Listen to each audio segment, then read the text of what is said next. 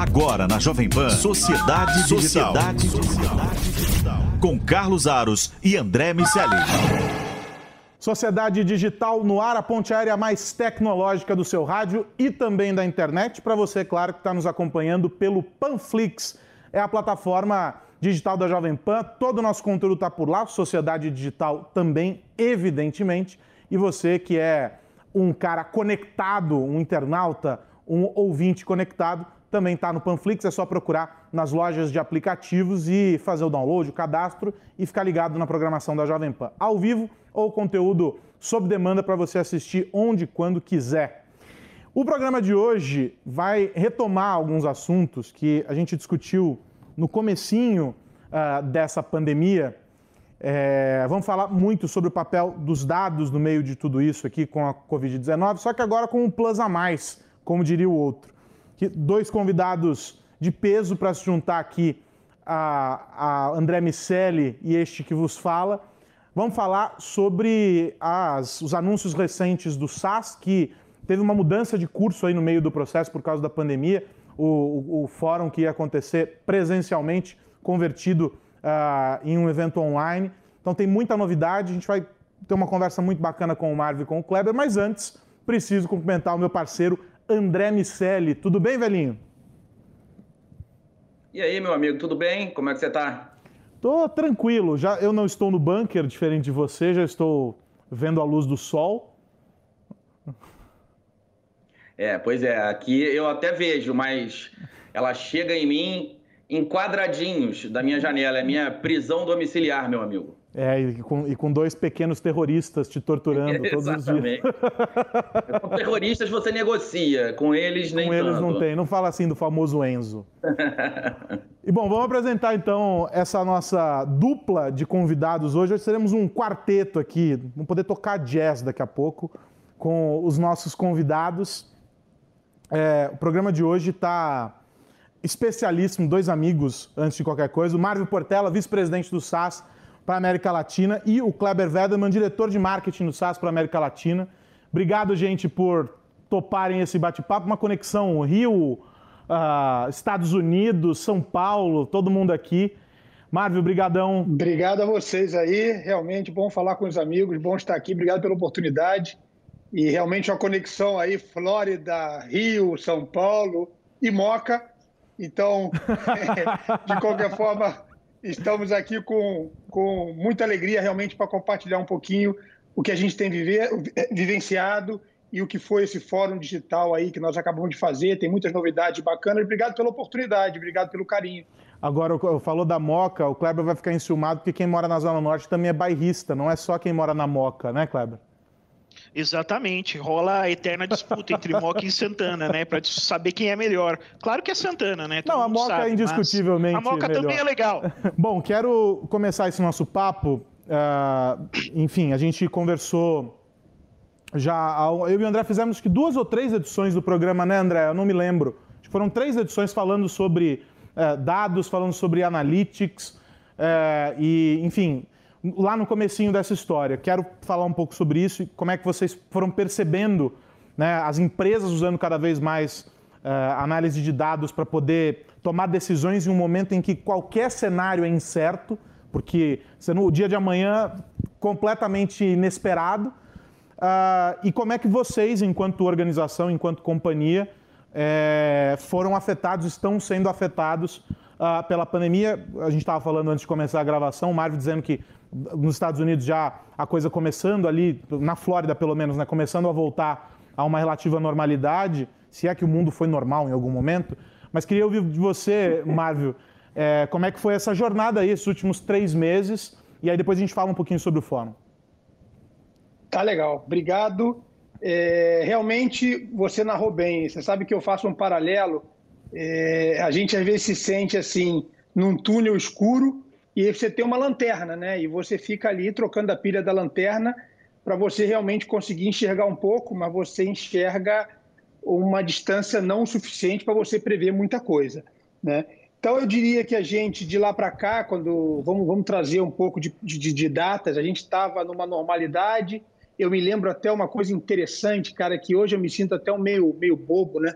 mas a gente teve um evento que a gente, em fevereiro, que nós tivemos aí no Havaí, e já estava rolando do outro lado do mundo, os nossos amigos asiáticos, toda a história da pandemia, que na verdade não era uma pandemia, era uma epidemia naquela ocasião, e a gente achando que aquilo ia ficar longe da gente. Quando de repente chega, como todos nós já sabemos. Então, realmente, a primeira coisa que aconteceu foi a gente tentar responder bem e recuperar, ou seja, o foco da companhia, o foco principal do Dr. Goodnight sempre foi realmente preservar as nossas pessoas, os nossos empregados, os nossos parceiros, os nossos clientes. A gente teve uma facilidade grande para ir para trabalhar de casa, porque nós já tínhamos todas as ferramentas, todo, nós já tínhamos VPN para todas as pessoas da companhia. Então, a área de tecnologia interna deu um show, a gente rapidamente foi colocando todo mundo dentro das suas casas. Né? Claro que entendendo as, as, as, as nuances de cada de cada país. Aí nós criamos alguns comitês, então eu tenho duas vezes por semana reuniões onde a gente junta os líderes de todas as regiões, a Ásia, Oceania, Europa e Oriente Médio, Estados Unidos, Canadá e a gente, onde a gente tenta aprender com o que já passou e tudo mais. Então, uh, uh, seguimos na América Latina, de uma maneira geral, todos ainda em casa, né, respeitando o máximo possível a, a tudo que a gente tem que respeitar. A, a nossa prioridade, de novo, são as pessoas. Então, existem clientes que ainda estão operando dos seus escritórios, mas a gente, de uma maneira quase que total, ainda está dentro de casa. A título de números, muito rapidamente, assim, é óbvio que você sente o impacto, e existem indústrias que respondem diferente de outras indústrias, existem casos de uso que respondem diferente de outros, a, a, verdade é que a gente vê um crescimento muito grande de, de, de projetos ligados, infelizmente, à antifraude.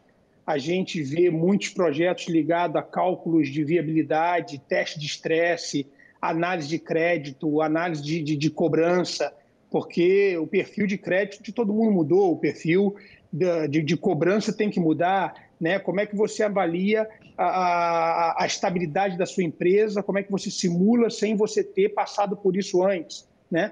Ao passo que, evidentemente, existem outras indústrias muito impactadas, onde a gente está tentando ajudar realmente com análise de, de demanda, com previsão de demanda. E uma coisa, para finalizar essa primeira parte, que a gente se engajou muito, realmente foi como o SaaS pode ajudar a sociedade em relação à pandemia. Então, nós criamos um, um, um, um ICS, um Incident Command System, que realmente a gente colocou pessoas com foco praticamente de ajudar, onde nós tivemos a construção de vários projetos, como é, é, é social tracing, né, como você fazer análise de mobilidade, otimização de camas de hospital, é, é, otimização de envio de suprimentos, e nós estamos realmente fazendo previsão de, de crescimento da, da, da, da, do coronavírus, da pandemia. Então, nós estamos trabalhando com vários governos de vários países distintos, com o foco realmente de ajudar aqueles países. Então, essa é a minha abertura, é um pouco do que a gente viveu. Se você quiser um pouco mais de detalhes, a gente pode entrar no decorrer do papo.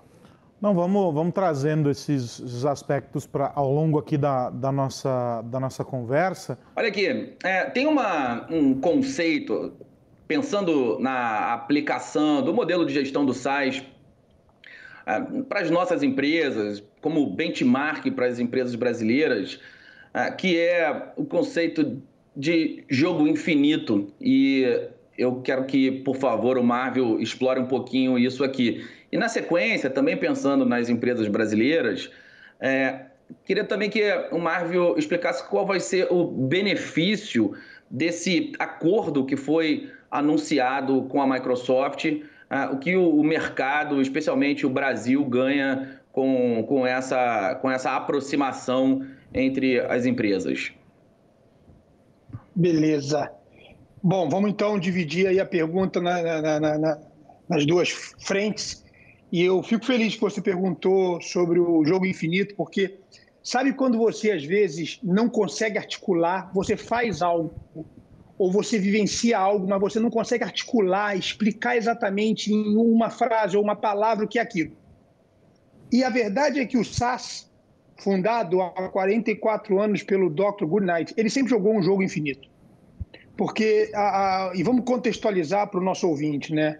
Vamos pensar o seguinte: o que, que são jogos finitos? É um jogo que tem regras definidas, jogadores definidos e que vai ter sempre alguém ganhando. Se vai ter sempre alguém ganhando, evidentemente vai ter sempre alguém perdendo.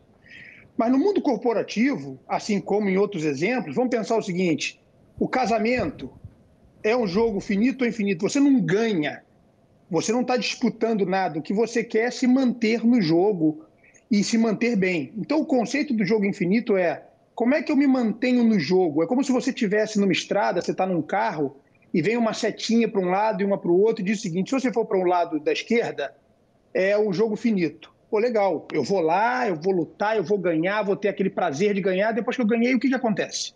Começa tudo de novo.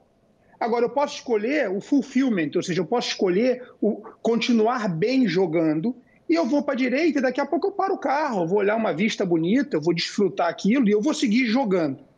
E a verdade é que quando você está no mundo de jogo infinito, as regras não são conhecidas, as regras mudam o tempo inteiro, os players não são, os jogadores não são conhecidos, e esse é o jogo do business, sabe? E, e nesse jogo do business, que o SAS joga muito bem, porque a primeira e mais importante coisa que nós temos é o ativo pessoas. Você tem que cuidar das suas pessoas. Você tem que dar espaço para as pessoas criarem. Vamos pensar o seguinte: como é que eu inovo se eu não sou, se eu não dou liberdade para as pessoas errarem? A inovação traz automaticamente o risco, ela vai trazer o erro, então, o SAS realmente ele, ele vem nessa jornada, e você vê, em 2000, na crise de 2008, na grande recessão de 2008, o Goodnight falou: não vai ter nenhuma redução de quadro, não vai ter demissão, nós vamos seguir aqui, independente do bottom line. Chegou agora, ele fez o mesmo. A gente tem que cuidar das pessoas, mas nós temos saúde suficiente para que a gente não tenha que sair agindo com desespero, porque, de novo, este é um jogo infinito. E o que foi interessante? a gente, logo no início, estava se achando para realmente estruturar o que a gente queria fazer nesse período do outbreak da, da pandemia. E olha a explosão da transformação digital. A gente fez um papo recente com uh, o Paulo, presidente da, da CIA, e ele comenta, cara, em um mês a gente fez a transformação digital que estava prevista para os próximos dois anos. Falou, cara, a gente tem lá 300 lojas fechadas e uma aberta. A aberta é online. E como é que eu me transformo? Então, a verdade é que a gente se agarrou nisso, né? E realmente os nossos funcionários estão muito bem, muito felizes. A gente dá muito espaço, né? E eu até escrevi um e-mail ainda há pouco, eu, eu, foi até engraçado, foi um pouquinho antes desse, desse papo nosso. Eu, uma pessoa fez uma coisa super legal, eu mandei um uhul, parabéns, fantástico. E a pessoa me devolveu, mas não está resolvido ainda. E eu disse assim, cara, o comportamento é mais importante que o resultado. Eu estou brindando o comportamento. O resultado vai vir, não importa. Então, não sei se respondi a você, André, essa primeira pergunta sobre o jogo infinito. Antes de eu partir para a segunda, você quer bater alguma bola, fazer alguma consideração ou aprofundar algum tema? Ah, eu acho que o, o, legal dessa, dessa história toda, do conceito, é, é despertar para o fato de que no mundo dos negócios realmente a, a gente não tem um fim de jogo. É, eu gosto também da ideia, eu gosto das, das falas e, e, e, e teorias, e, enfim, itens em geral que o, o, o Simon Sinek traz. Ele, ele tem abordagens pragmáticas e interessantes, e, e como você falou, talvez para muita gente, de maneira empírica, essa seja a prática. Mas quando esses conceitos são colocados em pauta, é, eu acho que a gente ganha quando a gente discute modelos que eventualmente são modelos mentais que a gente acaba fazendo sem se dar conta disso. Esse processo de estruturar o óbvio tem bastante valor e é, eu acho legal trazer isso à tona, colocar uma gigante, a maior empresa de software privado, de capital fechado do mundo, é, sendo é, vista e gerida com, com esse conceito, porque esse é um belo exemplo para aqueles que estão começando e para aqueles que também estão com carreiras executivas em empresas maiores, é, para colocar esse mindset uh, em ação, né? E a prática de saber que está jogando algo que não acaba nunca. Você troca os jogadores na medida do possível e pouca coisa além disso. Os desafios permanecem e o, o jogo segue. Então, é, eu queria que você colocasse em pauta, porque queria ouvir de você é, essa visão em função é, do exemplo que isso acaba sendo a referência para as nossas empresas e para as pessoas aqui no Brasil. É, Não, legal. E eu vou, antes um de partir para. Por favor, pode seguir. Se, se, me permite, só um adendo, André. É, só para contextualizar o, a audiência, o Simon Sinek foi o nosso principal palestrante do evento. E eu conversava com o Marvel essa semana exatamente sobre isso. É óbvio que ele tem todos os méritos, ele traz conceitos super interessantes e, como você colocou, pragmáticos, mas a realidade é que o Dr. Goodnight, que o SAS pratica o jogo infinito desde sempre.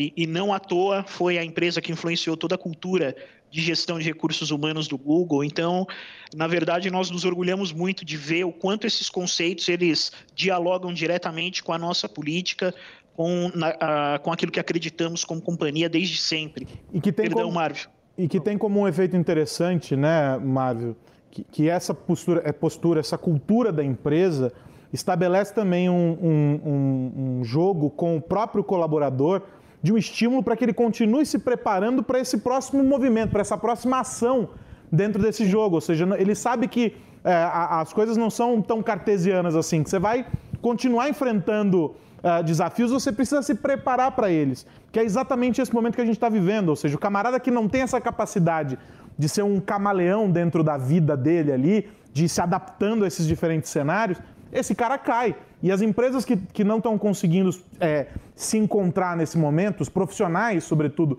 que não estão conseguindo se encontrar nesse momento, são aqueles que não conseguem se preparar enquanto o jogo está rolando, né?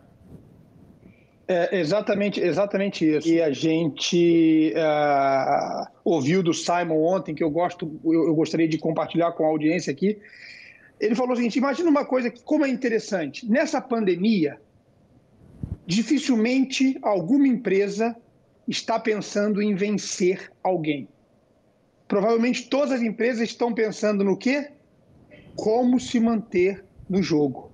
Ou seja, a pandemia reforça o jogo infinito, o conceito do jogo infinito. É isso, e tem um último ponto nessa, nessa linha que é bem legal, que ele, a, a Simon Sinek, fala de duas coisas com muita a, eh, propriedade. Uma, ele fala do seu porquê que está inclusive numa das obras dele.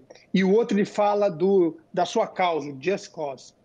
Então é como se fosse o seguinte: o, o porquê é a fundação de uma casa. Você não muda a fundação de uma casa, para mudar você tem que construir outra. Então, cada empresa tem o seu porquê, tem o seu why. Né? Ela, ela foi construída com certos princípios e ela conta o passado. Sim. E o que ele chama de just cause de fato é diferente. É como é que você olha o seu futuro. E você pode ter mais de uma causa e você pode mudar a causa. É como se na sua casa você resolvesse que agora você vai tirar uma parede e vai fazer um lounge, ou você vai pintar diferente, ou você vai derrubar a, a parede da cozinha, porque você vai fazer uma cozinha aberta. Ou seja, você está mudando a essência do que você quer para o futuro mas você não está mudando a essência do que você construiu, do que você nasceu. Então, eu acho que nesse momento, como voltando àquela sua primeira pergunta, que a gente está aí navegando em mares desconhecidos com uma lanterninha na mão, a gente de vez em quando está mudando o nosso just cause. Opa, esse caminho aqui pode ser o mais interessante. Opa, esse caminho aqui pode ser mais interessante, sem mudar o nosso why, o nosso porquê. Então você tem, você mantém a sua característica principal, mas você tem a liberdade para alterar um pouco a tinta que você vai botar em cada quarto da casa. Bom, é, a parceria com a Microsoft. Segunda, parceria para a Microsoft, muito bem. Então, esse foi um dos principais anúncios que nós fizemos ah, no evento. Então, realmente, depois de uma longa data avaliando as possibilidades, e eu quero inclusive começar dizendo que, eu já vi perguntas sobre isso, o SaaS tem a Microsoft, de fato, Microsoft Azure, como seu parceiro preferencial para a nuvem, Mas, por favor, quem nos escuta, quem nos escuta aqui, a gente é agnóstico, a gente roda nas nuvens da Amazon, nas nuvens do Google, a gente roda nos ambientes on-primes. Porém, essa, essa, essa união ela é muito interessante. E por que, que ela é feita com a Microsoft? Então vamos começar com valores. Ah, existe um alinhamento de cultura muito grande entre o que pensa o SaaS e o que pensa a Microsoft. Existe uma congruência de visão muito interessante. Existe realmente uma, uma tecno, tecnologias complementares e uma oportunidade comercial. Né? Então, a, a, a nuvem da Microsoft Azure é muitíssimo forte, está presente em 95% das empresas que estão na Fortune né, 500. Então, é realmente uma tecnologia de primeira. E o que, que a gente está fazendo junto? Algumas coisas. A gente primeiro está pegando todo o host, o business de hosting que o SaaS tem hoje próprio, e a gente está levando para dentro da nuvem da Microsoft. Né? A segunda coisa, a gente está fazendo trabalhos de integração pesada entre a plataforma do SaaS, a plataforma analítica do SaaS, o SaaS 9, o VAIA, as nossas soluções, a gente está integrando isso de forma muito forte com os serviços de cloud da Azure. Para aquelas pessoas mais técnicas, elas sabem que, por mais que as clouds estejam aí, sejam similares, cada provedor, desculpa, cada provedor tem uma característica técnica que varia uma para outra. Então, quando você trabalha especificamente na otimização técnica de algo para a Microsoft, você realmente garante que o seu cliente final vai ter mais agilidade, mais velocidade, um melhor nível de serviço e, e assim por diante. Então, realmente foi. Pra, só para descer alguns degraus aqui, é, para aqueles que não têm o domínio técnico, essa, isso se traduz efetivamente na hora que a empresa está fazendo uso das aplicações. Isso se traduz no que para essas empresas? É, essa junção, essa tá. simbiose? Então, ok, obrigado pela pergunta. É, é, na verdade, se traduz em quê? Se, tra se traduz numa velocidade muito maior entre você adquirir alguma coisa e aquilo está rodando para você. Isso, isso se traduz em SLAs muito mais forte, garantindo o nível de serviço daquela solução para você. Isso se traduz em custos melhores para o cliente, porque se eu estou construindo algo muito forte conjunto, eu estou otimizando muito todos os elementos dos dois lados e eu vou traduzir isso em eficiência. E eficiência vai trazer para você alguns elementos, dentre eles o, melhor custo. Quando também você integra produtos Microsoft com produtos SaaS, você vai ter a facilidade de uma integração que hoje, por exemplo, não existe. Então, ontem, no Global Forum, o, o nosso COO e CTO, Oliver, ele apresentou, junto com o Scott da Microsoft, o uso de produtos Microsoft, onde o cliente está usando algo da Microsoft, um relatório, e por trás você tem toda a parte de modelagem do SaaS. E que para o olho do usuário é a mesma coisa. Então você tem todas essas facilidades. Não sei se eu fui aí é, é técnico demais, mas é, é, é Não, deu, traduzir de uma forma mais... Deu, deu para entender. E aí eu queria já emendar essa tua resposta na seguinte pergunta para você e para o Kleber. É, hoje as empresas têm uma... A gente está falando, claro, você citou aí as 500 da Fortune e tudo mais, mas a gente está falando de, um, de, um, de uma tecnologia ou de várias tecnologias que são acessíveis para qualquer empresa não necessariamente uma, uma, uma gigante, mas a gente pode ter escalar, né? A tecnologia é uma sanfona, você vai ajustando para servir uh, essas diferentes empresas. É, por que, que esse é um momento tão fundamental do ponto de vista de estratégia de negócio para que se passe a utilizar soluções uh, como essas que vocês estão viabilizando junto da Microsoft para o negócio? Por que, que já não dá mais? E eu, eu tenho lido muito a esse respeito e tenho escutado muitos executivos como vocês trazendo essa, essa reflexão. Eu queria que vocês colocassem aqui é, para o cara que é um pequeno empresário e ainda não entendeu que o digital é um caminho para a empresa dele. É, por que, que não dá para fugir da utilização de, de, dados de maneira eficiente, de ter uma capacidade analítica, de você conseguir é, usar esses recursos em prol do, do negócio. Por que, que esse é o momento decisivo e a, e a parceria, claro, vem numa boa hora? Tá bom. Eu começo, depois eu vou jogar a bola para dar oportunidade para o Kleber também compartilhar os pensamentos aqui com vocês. É, a verdade é o seguinte, né? Vamos primeiro falar de cloud antes de falar de SaaS. A nuvem, ela realmente trouxe para o pequeno empresário, para a startup, para o médio empresário, possibilidades que você não tinha antes, né? Imagina um, alguém fazendo uma startup há alguns, há um par de anos atrás, onde você precisa testar coisas, você precisa avaliar uma ideia, mas se você precisasse comprar toda a infraestrutura, comprar todo aquele hardware, o software, tudo isso para que você possa testar a sua ideia. E uma startup, por exemplo, ela precisa falhar muitas vezes até que ela acerte. Então a nuvem ela traz tudo isso, a elasticidade. Você contrata uma coisa bem pequenininha, e você pontualmente usa muito mais capacidade tecnológica. Você faz um teste, depois você desliga aquelas máquinas. Você, no uso do storage, onde você armazena os dados que você tem, você pode estar usando dados que são mais importantes para você online, mas você também tem outras mídias mais baratas que você pode armazenar esses dados. Então, assim, a grande verdade é que, primeiro, o novo petróleo é o dado. Mas dado sem análise é valor não realizado as empresas que hoje se diferenciam, as empresas que ganham o jogo, são as empresas que conseguem melhor analisar os seus dados e gerar insights para uma ação.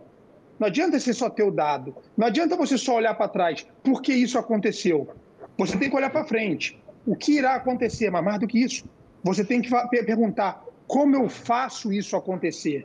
Mas você só responde o, como irá acontecer, ou o que irá acontecer, ou como eu faço isso acontecer, se eu tiver dados e um volume grande de dados, e se eu tiver analytics para te ajudar. E aí vamos falar agora do pequeno empresário e dessa parceria que a gente tem com a Microsoft.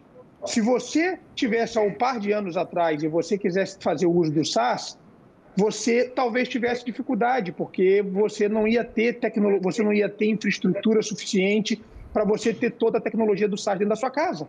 Mas agora não. Agora você vai poder ter o SaaS do tamanho que você quer, na hora que você quer, e você o SaaS junto com a Microsoft, você vai usar o tamanho de storage que você precisa naquele momento. Ah, eu só preciso uma vez por mês rodar um modelo matemático pesadíssimo. Você só vai usar aquele poder tecnológico e computacional naquele período, depois você desliga ou depois você abaixa. Então, a grande verdade é, o SaaS e a Microsoft, o que eles vão trazer é analítico para todo mundo e analítico em qualquer lugar. Essa é a verdade. Kleber, você pode complementar, cara? Porque você tem pensamentos Posso... muito legais sobre nessa linha. Posso sim, Marvel. E a pergunta é super bacana, Aros, porque ela, ela nos traz de encontro a, a frase que o Dr. Goodnight que é o nosso CEO, e o Oliver, nosso CEO, falaram durante o evento ontem, né, que a nossa intenção é democratizar o Analytics, né? Então, como o Marvel bem colocou, eu acho que para o pequeno empresário, para a empresa de médio porte, que no passado tinha alguma dificuldade em adquirir o SaaS por conta dos custos uh, conexos que você tinha, né? Não porque o SaaS seja uma ferramenta cara, mas a infraestrutura e tudo isso acabava se tornando um blocker. Uh, hoje isso está superado, né? Porque você vai para a nuvem, você democratiza o acesso, você paga como serviço e você tem uma, uh, uma possibilidade de utilização muito mais fácil. Né? falando um pouquinho de startups, né? Só para a gente ampliar um pouquinho a nossa lente aqui. Uh, uma coisa muito bacana que a, a, gente anunciou ontem também foi o lançamento do Vaia 4, da, nossa, da nova versão do Vaia, que é a nossa plataforma. Né? Então, hoje, quando você fala de soluções 100% cloud-based, né? Uh, as plataformas estão super em voga, né? Então você tem grandes empresas de tecnologia como a Salesforce investindo no Work.com, a, SAP relançando o NetWeaver, né? Todo mundo falando muito de plataforma e nós já tínhamos a nossa há alguns anos. Na verdade, o Vaia não é um produto novo né?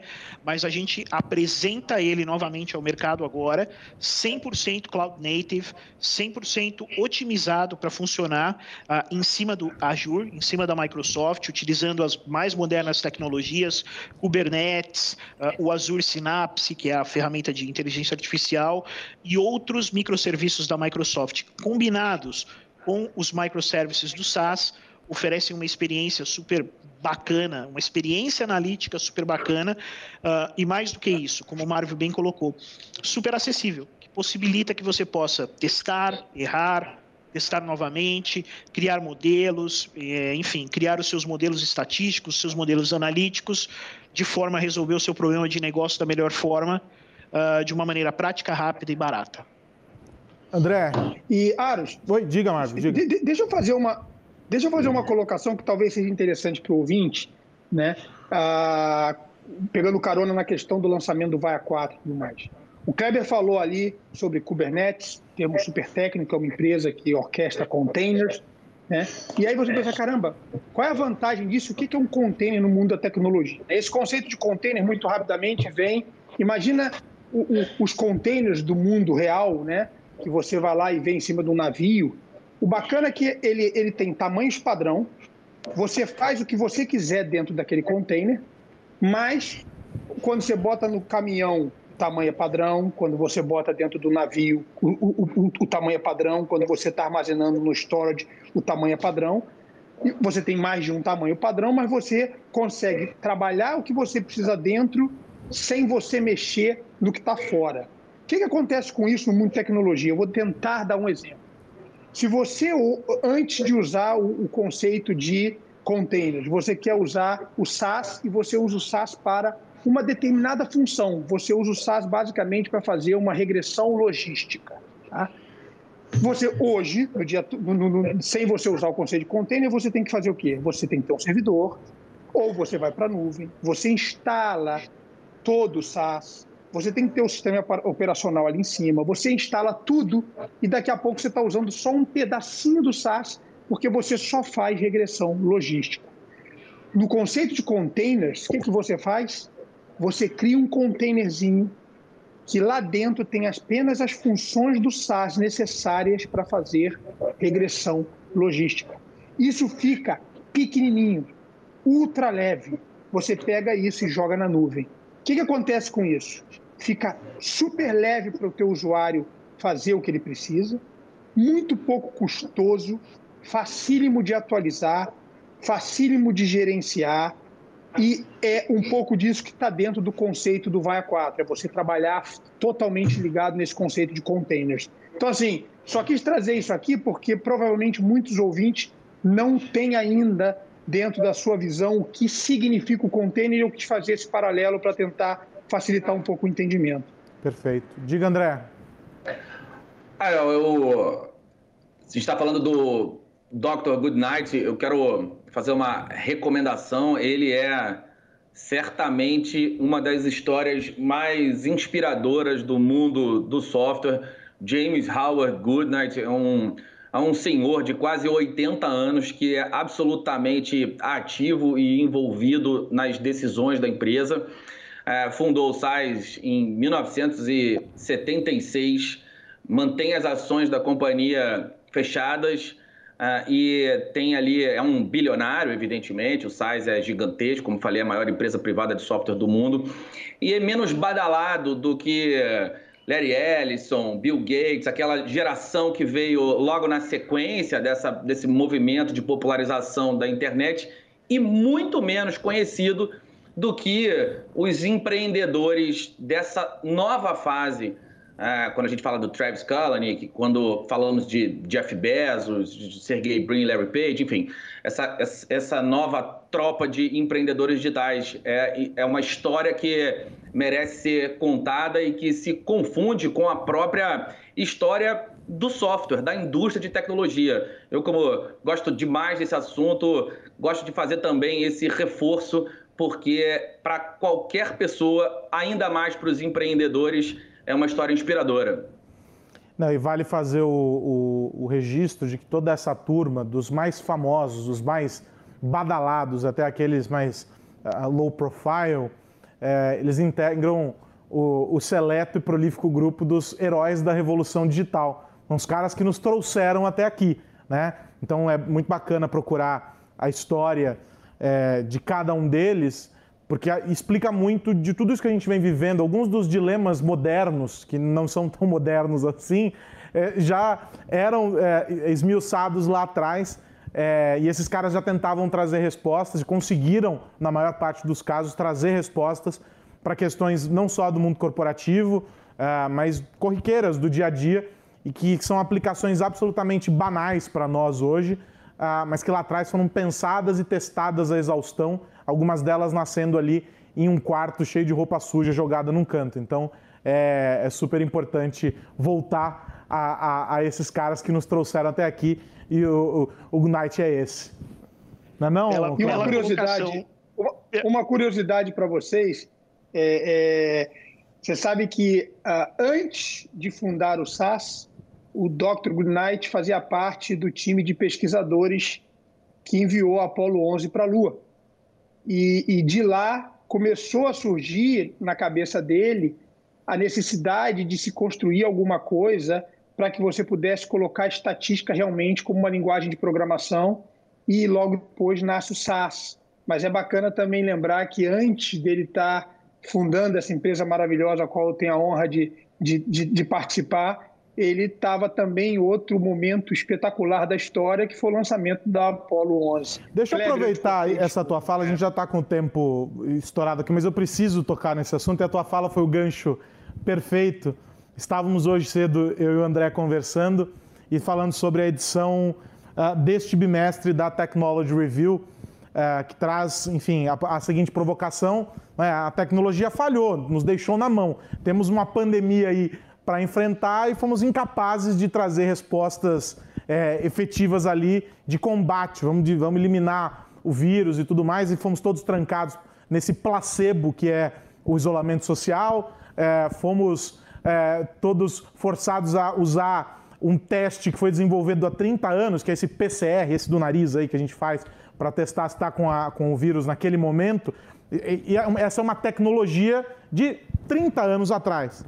E a minha pergunta para vocês dois, para a gente fechar aqui, tem a ver com isso. Você estava falando, ó, ele ajudou a colocar é, a Apollo 11 no espaço, ajudou a fazer é, os projetos lá com a NASA e tal, e criou o SAS e aí trouxe essas aplicações para um campo mais terreno, com o perdão do trocadilho. A pergunta é a seguinte: é, hoje, de que maneira vocês dois, claro, estão mergulhados nisso, ah, as estatísticas, enfim, todos os modelos que o SaaS ah, tem em mãos e disponibiliza para parceiros, de que maneira tudo isso está auxiliando ou foi eficiente em alguma medida ah, para o combate uh, não só efetivo e direto da pandemia, mas também para fazer com que uh, outros segmentos pudessem se manter operando nesse cenário de caos.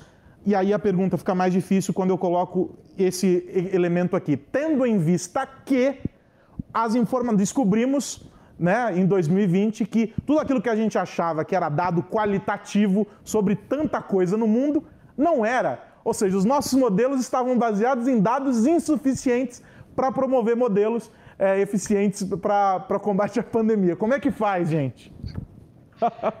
Deixa eu dar uma oportunidade para o Kleber. Vai lá, Isso. Kleber. Resposta deixa deixa eu começar da, da, primeira parte da pergunta, que ela é um pouco mais simples, tá, Aros?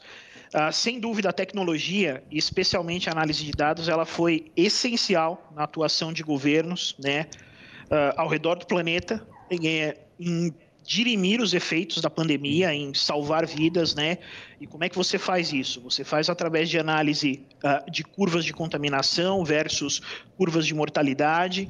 Uh, o SAS desenvolveu, uh, desenvolveu não, é uma solução que não é nova, né? Que se chama Contact Tracing, mas na verdade a gente adaptou, né? Os nossos dados, a gente calibrou de forma que a gente pudesse trabalhar com os governos, né, de que forma que a gente ia uh, garantir é, melhores modelos de mobilidade, garantir melhores modelos de uh, acessibilidade a locais públicos, etc. Uh, otimização de recursos hospitalares foi outra solução que foi muito utilizada por governos do mundo inteiro. aqui no Brasil, nós fizemos uma parceria com alguns governos né, estaduais uh, nesse mesmo sentido, né, fornecendo informações sobre uh, dados de contágio, uh, curvas, utilização de UTIs, utilização de recursos médicos. eu acho que tudo isso demonstrou o quanto a tecnologia é importante, o quanto a tecnologia ajudou a humanidade, mais uma vez, a salvar vidas. A segunda parte da sua pergunta é uma pegadinha gigante, porque você tem toda a razão. Diga, Marvel. Ô, Kleber, deixa eu só fazer uma coisa, eu jogo a bola para você, que é interessante, você comentou desses casos dos governos estaduais. Eu comento um Sim. caso aqui que é interessante. Se a gente for analisar a quantidade de testes que cada país faz por milhão de habitantes, você tem os Estados Unidos que testa, ontem eu vi, 65 mil pessoas por milhão de habitantes, né? e você tem um Brasil que testa 6 mil ou 7 mil por milhão de habitantes. Então você tem países que têm mais capacidade de testar e outros com menos capacidade de testar.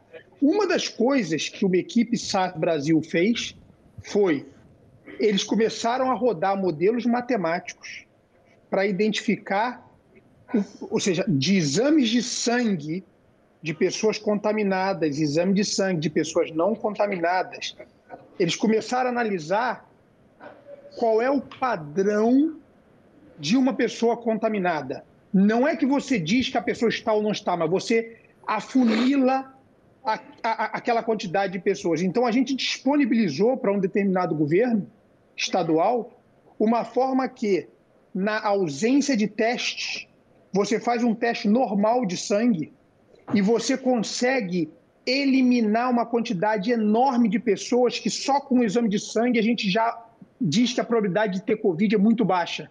E aí você diz para o governo, teste então só esse volume menor. Então a verdade é, a tecnologia ela ajuda muito e a gente está ajudando demais. Eu queria dar esse exemplo pegando carona no que você falou, Kleber, e devolvo a bola para você. Sim, eu quero só complementar a última parte da, da, da pegadinha do meu amigo Aros aqui, porque ah, tem tudo a ver com algo que o SAS também faz há 44 anos, que é cuidar da gestão do ciclo analítico. Eu acho que mais do que nunca fica claro né? Uh, o dado é o novo petróleo, sem dúvida nenhuma. E o dado não processado é um ativo não realizado, como o Marvel já colocou. Mas a etapa anterior a essa, que é o tratamento dos dados, o data management, é importantíssimo. E, na verdade, nós não tínhamos fontes de dados confiáveis, nós não tínhamos dados suficientes para realizar uma análise. Eu acho que foi por isso que a gente sofreu tanto. Então, eu acho que cada vez mais a, a pandemia nos leva a uma, a uma maturidade, assim como se criou a expressão já virou chavão, transformação digital a forceps, devido ao Covid, eu acho que cada vez mais a gente entende que a gente precisa de um ciclo analítico a forceps também. A gente precisa das outras cadeias que fazem parte do Big Data, que fazem parte do Analytics e que são essenciais. Então, você ter uma colaboração entre governos, a gente não deixar que o espírito nacionalista ele seja, seja exacerbado, você tem uma colaboração global, você tem entidades globais né, compartilhando dados, compartilhando informações uh, de uma forma cada vez mais uh, positiva e principalmente proativa, uh, eu acho que se demonstrou aí imperativo, pra, até para a continuidade da humanidade, né? Porque o susto foi grande. Marvel, pode complementar. Não, falou tudo. Eu vou jogar a bola de volta aí para o Aros, porque eu não sei como é que estamos de tempo. Não, já levei bronca aqui por causa do tempo, mas essa é uma, é uma constante na minha vida, na vida do André. A gente leva bronca sempre porque a gente estoura, mas o papo está ótimo. E eu preciso agradecer o Mávio Portela, vice-presidente do SAS para a América Latina, o Kleber Vedeman, diretor de marketing do SAS para a América Latina por esse bate-papo, nesta nossa conexão internacional hoje aqui, né, André Miceli? Agradecer os dois por esse bate-papo, foi sensacional. Muitas reflexões legais para a gente levar para a vida. É, nesses tempos de pandemia, esse é o mais perto que a gente chega de dar uma viajada para fora do Brasil, né? Foi fazer uma conexão é, com, com o Marvel. E, e o mais enfim, próximo que vocês podem chegar é nessa divisão de tela que eu tenho aqui na minha frente, é, um do assim, lado ó, do outro encostar aqui nele, né? Do outro é, lado. É. Tô com a, meu girado aqui. Mas é isso. É, bom, Marvel e, e, e, Kleber, como o Aras falou, é sempre muito bom conversar com vocês. A gente tem algumas conversas é, fora da tela. Essa foi a segunda que tivemos aqui é, na, na, Jovem Pan, uma no Sociedade Digital, uma no Digital de Tudo, nosso podcast. É, e também foi muito legal. Lá a gente tem é, teve tempo para explorar de formas diferentes essa questão e muito legal ouvir de vocês uh, os, os, movimentos estratégicos que a companhia está fazendo e de que maneira vocês estão contribuindo nesse momento tão complexo e conturbado da humanidade. Um abraço para vocês, meu amigo Aros. Estou com saudades, não canso de dizer isso, meu amigo, com saudades de São Paulo e saudade dos nossos negrones. Dos nossos um abraço para todos vocês e para todo mundo que nos ouve e vê. Kleber, um abração, obrigado, meu amigo. Até a próxima. Um abraço. Muito obrigado, pessoal. Obrigado Marvin, um abração. Parabéns pelo projeto aí do programa. Valeu, obrigado, gente. Pessoal. E é isso, Sociedade Digital dessa semana fica por aqui. Eu lembro a você que essa edição e outras edições do programa estão disponíveis lá no Panflix. É só baixar o aplicativo e procurar pelo Sociedade Digital. Essa e outras conversas, está tudo lá. E o Sociedade Digital volta na semana que vem aqui na programação da PAN. Um grande abraço, até a próxima. Tchau! Você ouviu Sociedade Digital com Carlos Aros e André Miscelli.